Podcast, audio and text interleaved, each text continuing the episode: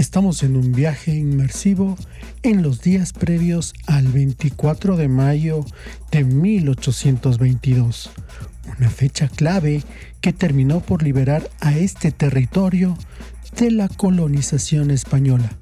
Gabriel Fandiño lleva 10 años estudiando la independencia latinoamericana.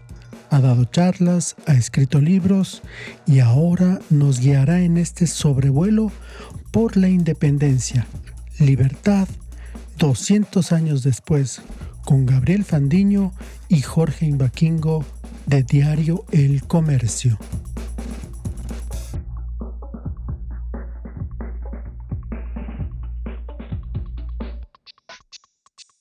Hola Gabriel. Hola Jorge, hola a todos. En este momento activamos la máquina del tiempo. Hoy es 22 de enero de 1822. Hemos tomado este viaje en el tiempo y estamos en esta fecha. Vamos a hablar de las operaciones secretas que contribuyeron a la victoria del Pichincha. Cuéntanos, Gabriel, ¿por qué esta fecha es tan importante, pero también por qué es tan desconocida? Muy bien, Jorge, te voy a contar la importancia de esta fecha y por qué es desconocida. Eh, hoy, 22 de enero de 1822, es un día crucial para la historia de la independencia de los territorios que en el futuro van a conformar el Ecuador. Porque el día de hoy van a salir desde San Borondón y Guayaquil las tropas libertadoras al mando de Antonio José Sucre. ¿Qué van a hacer estas tropas, ¿a dónde se dirigen? Estas tropas van a subir a la sierra para liberar todos los territorios ocupados por los realistas, pero sobre todo la joya de la corona que es Quito. El 22 de enero de 1822 Sucre embarca su ejército, se lo lleva rumbo al sur por, por la costa, por el Golfo de Guayaquil, eh, en, en lanchas. O sea, es, una ruta fluvial, todo, hombres, caballos, bagajes, van rumbo a Machala. De Machala, van, a desembarcar en Machala y van a, por la vía de Santa Rosa, o sea, hacia el este, van a subir por la montaña y van a llegar a la parte austral del Ecuador, todo lo que es Loja, Oña, Saragur.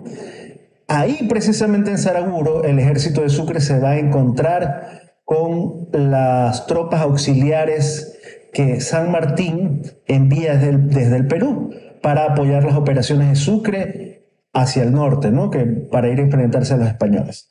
Esta, esta marcha pues, de tropas es importantísima, pero hay un pequeño gran problema. ¿Cómo lograr que a la entrada de la sierra, ¿verdad? No ser atacados o evitar que estén esperándolos los realistas, ¿ya? Entonces, es aquí donde se desarrolla una operación secreta que por el mismo hecho de haber sido una operación secreta es desconocida en nuestra historia, porque se, se la planeó, se la planteó eh, valga la redundancia, con mucho secreto, con mucha discreción, y es precisamente el hecho de que haya tenido, eh, pues, o haya estado oculta, pues, o se haya planeado así tan secretamente, eh, que tuvo éxito. ¿Ya? Entonces, pero, pero ¿cuál era esa operación secreta? Pues hacer creer a los realistas que las tropas de Sucre iban a entrar a la sierra por otro lado, no por el sur, no por la zona de Machala, subiendo hacia, hacia la sierra, hacia la cordillera. Ellos, Sucre, lo que quería era hacer creer al enemigo, al enemigo que iban a entrar por otro lado. Eh, ¿Cómo consiguieron esto? O, de qué se trata esta operación? Y aquí, Jorge, quiero hacer una, una pequeña precisión, eh, porque el término que yo utilizo eh, para esta operación es una operación de engaño militar. ¿Qué es una operación de engaño militar? Una operación de engaño militar es empezar a lanzar información falsa al campo enemigo, pero tienes que hacerlo de una manera que eh, ellos lo sientan como verídico.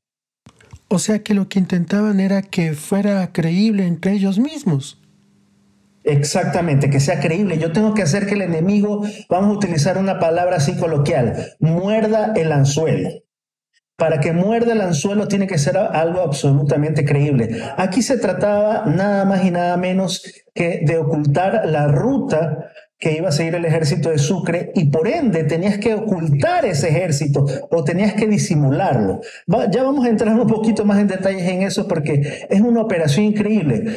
Antes, antes de entrar de lleno en esto, yo, por ejemplo, eh, les voy a poner como ejemplo a ti, Jorge, y a, y a, las personas que escuchen este podcast, eh, un ejemplo de la Segunda Guerra Mundial. En la Segunda Guerra Mundial hay muchísimos ejemplos de engaño militar, eh, unas operaciones muy elaboradas donde se invirtió mucho tiempo, se invirtió, eh, se utilizó tecnología. Me viene a la mente eh, una fecha importante en la Segunda Guerra Mundial, el 6 de junio de 1944, el famoso día D, el día en que los aliados desembarcaron en Europa para atacar a las posiciones alemanas. Eh, ese día y los días anteriores, pues hubo una intensa campaña de desinformación militar con el objetivo de eh, ocultar el verdadero sitio de desembarco de las tropas aliadas. Oye, Gabriel, pero esto es lo interesante de todo esto de tener una máquina del tiempo, porque tú has relacionado cosas que ha habido en el tiempo. Ahorita estamos en el siglo XIX, estamos en la gesta libertaria, en los Andes, en el territorio que luego sería Ecuador, pero tú lo comparas con algunas cosas de lo que pasó en la Segunda Guerra Mundial. Eso es sumamente interesante. Ahora, ¿qué pasó con estos eh, soldados que buscaban la libertad de estas tierras cuando estaban saliendo desde, desde Guayaquil y, trataban de irse a Santa Rosa. ¿Qué es lo que pasó? ¿Cómo, cómo, eh, cómo fue esa cuestión? Bueno, Sucre les ha pedido a sus tropas que guarden total sigilo. Y de hecho, las mismas tropas no saben exactamente por dónde van a entrar porque esto es una información que solamente le compete al, alto mando militar, ¿no? Entonces ellos ya saben que deben marchar, saben que ellos, por ejemplo, no saben, que, obviamente muchos ya de alguna manera sospechaban que era hacia la sierra que se dirigía, pero todavía tendrían dudas porque ellos no llevaban ropa para el frío. ¿verdad? Ellos no llevaban ropa para el frío, no llevaban ponchos, ese tipo de cosas necesarias para, para, para el ascenso. Esa, todo ese tipo de vestimentas se eh, las recibieron después, ya cuando estaban en la sierra. Entonces sí hubo esas previsiones por parte del alto mando, ¿no? Mucho sigilo para las tropas, se informó lo menos posible, o se ha informado lo menos posible para, eh, para que, bueno, no, no haya ese, tipo de filtraciones. Y aquí yo te voy a nombrar a un personaje que es clave en esta historia. Hemos hablado de Antonio José de Sucre, quien era eh, el que lideraba estas, eh, a estas tropas y el, el que los, los, debía conducir en esta marcha. Y te voy a nombrar a otro personaje que es muy importante. Estamos hablando, o vamos a hablar del coronel José Antonio Pontón. José Antonio Pontón tenía sobre sus hombros o tiene sobre sus hombros el gran peso de hacer creer a los españoles que otra iba a ser la ruta que iban a seguir las tropas de Sucre. Eh, ¿Para qué? Para que los españoles, bueno, eh, se movilizaran o esperaran a las tropas en otro punto. Sucre planeó con José Antonio Pontón, delinearon sobre el mapa una ruta totalmente distinta. Era una ruta que, eh, bueno, en principio, y esto sí es real, debía salir por Guayaquil, pero en vez de irse hacia el sur, ellos iban a, esta falsa ruta iba a seguir al este, por Yaguachi, eh, y de ahí por uh, un punto que se llama San Pablo, que está entre Bucay y Payatanga, y de ahí subir a Lausí. Estamos hablando casi del centro de la, de la sierra, ¿verdad? La ruta original era hacia el sur de la sierra, pero esta ruta falsa eh, era una conducción del ejército hacia la Sierra Central. ¿Cómo iba a lograr José Antonio Pontón, pues, hacerle creer a los españoles que por ahí iba a ser la ruta? José Antonio Pontón organizó a muchos jinetes que respondían a su, a mando, a guías eh, guías en esa época pues eran más o menos lo que dice su nombre, eran personas expertas conocedoras de, los territorios, ¿verdad? Que ellos sabían todos los senderos, los caminos eh, para ir de un lado a otro. Y además, y esto es algo, aquí viene la dificultad de esta operación, comenzaron a recolectar en Alausí, le pidieron a los habitantes y, lo, esto, esto es increíble porque los, un pueblo entero se prestó para esta operación de engaño militar. Ya no estamos allá hablando solamente de un líder como lo fue José Antonio Pontón, sino que estamos hablando de un pueblo. ¿Qué se le pidió a este pueblo? Un pueblo que estaba totalmente por, por los patriotas, ¿verdad? Entonces se les pidió que comiencen a fabricar ponchos, ¿verdad? Que comiencen a fabricar alpargatas, pero no 100, que sean 2.000, 3.000 ponchos, una, una cantidad igual de, pares de alpargatas, que se recolectara ganado, grano, eh, eh, aguardiente, bueno, todas las cosas que en esa época servían para darle lo que se llama el rancho a las tropas, es decir, los, el alimento a las tropas, pero en cantidades gigantescas, ¿verdad? Entonces, ellos lo hicieron de manera muy visible, a propósito, ¿verdad? Para que los espías enemigos, ¿verdad? Comenzaran a ver, bueno, y aquí en este punto, mira, ya hay gente que está recolectando granos, ganado, ¿y para, y para quién es todo eso? Obviamente la conclusión que ellos tenían que sacar era para las tropas de Sucre. Entonces, eh, esta gente comenzó a subir y bajar de Alausí en las semanas previas al 22 de enero de 1822. Del día de hoy. Del día de hoy. Previo a este día, a la gran marcha, en, entre Alausí, que vendría a ser la parte, a, la parte central de la sierra, y, bajando hacia el oeste, o sea, entre Milagro y Alausí, comenzó a haber un movimiento frenético de hombres a caballo, de guías que conducían ganado, que conducían este, grano hacia Alausí. Todos esos movimientos fueron percibidos por el enemigo. Entonces viene aquí la, gran pregunta. ¿Era eso suficiente para que la cúpula militar enemiga creyera que realmente las tropas de Sucre iban a entrar por Alausí y no por Cuenca? Porque ellos también tenían información de que posiblemente entraran por el sur, por Cuenca, por Loja, ¿no? Pero ¿cuál de las opciones iban a tomar? Esto que te estoy contando, Jorge, eh, no, es, no, es, una historia fantástica, no es una tradición oral, no. Esto está eh, documentado, son documentos eh, que, los tenemos a la vista, ¿no? que han sido consultados y por eso te la cuento. Efectivamente, los españoles mordieron el anzuelo.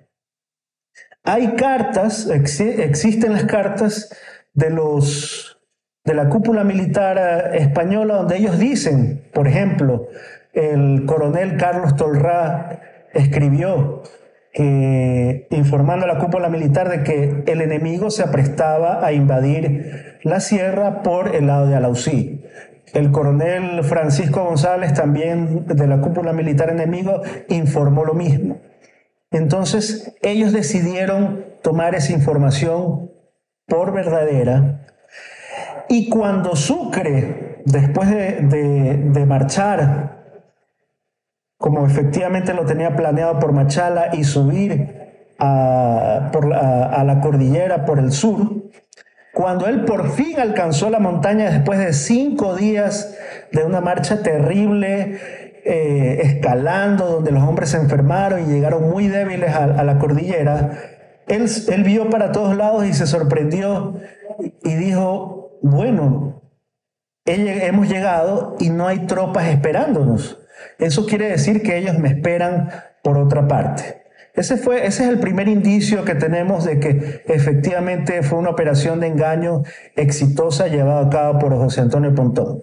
Y por ende, pues, eh, esta operación de engaño va a tener muchísimo éxito porque los enemigos quedaron totalmente despistados y Sucre pudo entrar a la sierra por el sur sin perder de un hombre, sin tener que enfrentarse a los enemigos, pudo reunirse con las tropas auxiliares peruanas que lo esperaban en Saraguro. Y ante esta reunión de tropas peruanas y, y, las colombianas, eh, pues se armó una fuerza de combate formidable. Y cuando los realistas por fin se dieron cuenta de que habían sido engañados, trataron de reaccionar y recién ahí mandaron tropas. Pero cuando vieron o cuando supieron que este ejército se había vuelto tan grande, ¿verdad? Porque eh, se le habían sumado tropas del Perú, entonces los españoles decidieron no presentar combate y huyeron hacia el norte y dejaron abandonada la ciudad de Cuenca. Sucre tomó la ciudad de Cuenca. ¿Qué significa tomarse la ciudad de Cuenca, que a la final es la segunda ciudad más importante de la presidencia de Quito, de este territorio de la presidencia de Quito? Fue un golpe devastador para eh, los realistas. Fue un golpe devastador porque, como tú mismo lo has dicho, era la segunda ciudad en importancia en la Real Audiencia de Quito en esa época. Era una plaza fuerte eh, que no debía, debía, debía perderse.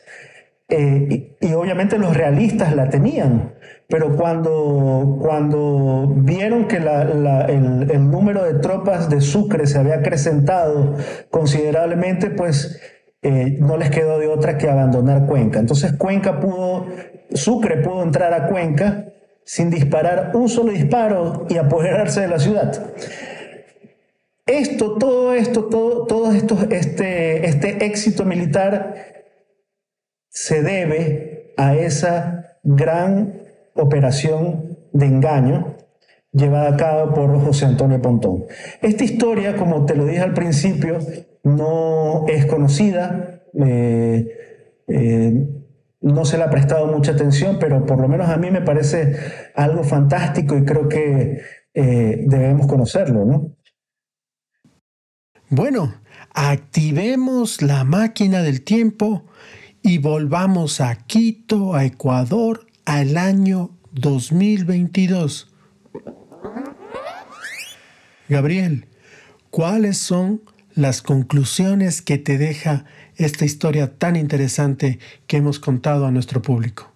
Yo creo que son hechos relevantes que por diversos motivos durante 200 años han estado ocultos, ¿no?